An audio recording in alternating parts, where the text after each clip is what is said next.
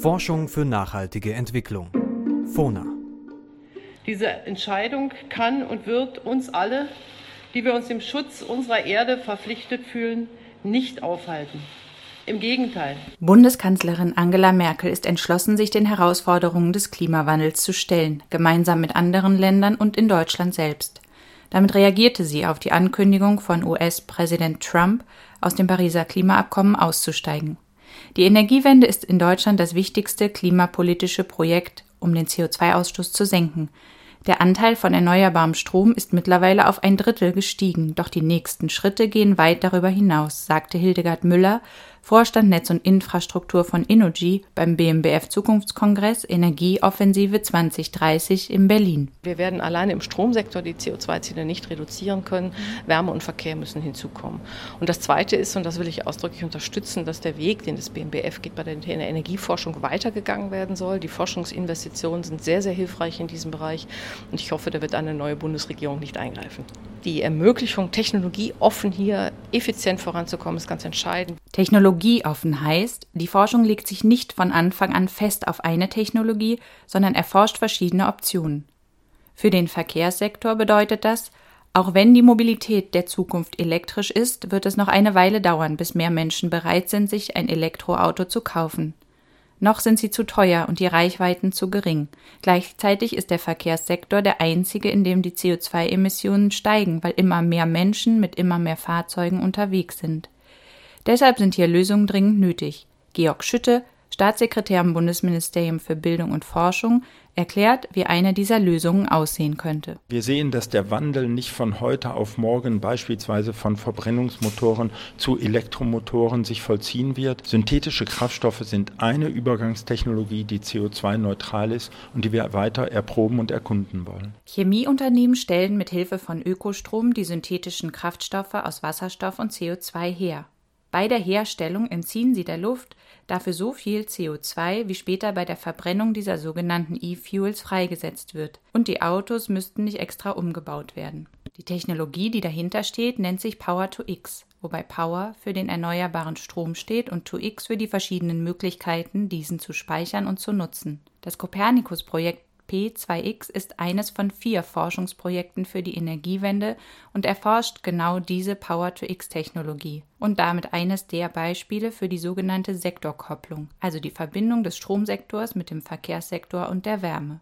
Die vier Copernicus-Projekte für die Energiewende werden vom BMBF über einen Zeitraum von zehn Jahren mit insgesamt 400 Millionen Euro gefördert und sind damit die größte Forschungsinitiative für die Energiewende. Ein weiteres Projekt neben P2X ist Ensure. Die Partner in Ensure arbeiten an der Entwicklung von Stromnetzen, um diese an das steigende und schwankende Angebot von Strom aus Sonne und Wind anzupassen. Das dritte Copernicus-Projekt Synergie erforscht die Neuausrichtung von Industrieprozessen auf diese schwankende Energieversorgung, denn gerade die Unternehmen, die viel Strom und Wärme verbrauchen, sind darauf angewiesen, dass sie flexiblere Lösungen finden, um ihren Maschinenpark am Laufen zu halten, auch wenn die Sonne nicht scheint und der Wind nicht weht. Das vierte Copernicus-Projekt arbeitet am besseren Zusammenspiel aller Sektoren des Energiesystems und entwickelt dafür das eNavi, ein Energiewende-Navigationssystem. Warum es sinnvoll ist, die Energieforschung wie in den vier Copernicus-Projekten fachübergreifend mit Projektpartnern aus Wissenschaft, Wirtschaft und Gesellschaft zu organisieren, erklärt Professor Robert Schlügel.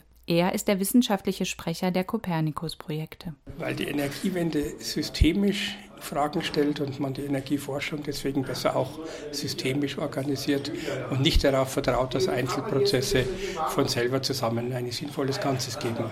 Immer da, wo erhebliche Schnittstellen im Energiesystem stattfinden, zum Beispiel bei den Sektorenkopplungen, wie kriegt man Strom in die anderen Energiebereiche, aber vor allen Dingen auch, wie kriegt man die Energiewende in die Köpfe der Gesellschaft. Auch das ist ein Thema, das von zentraler Bedeutung ist. Deshalb arbeiten bei den Copernicus-Projekten Wissenschaft, Wirtschaft und Gesellschaft von Anfang an eng zusammen.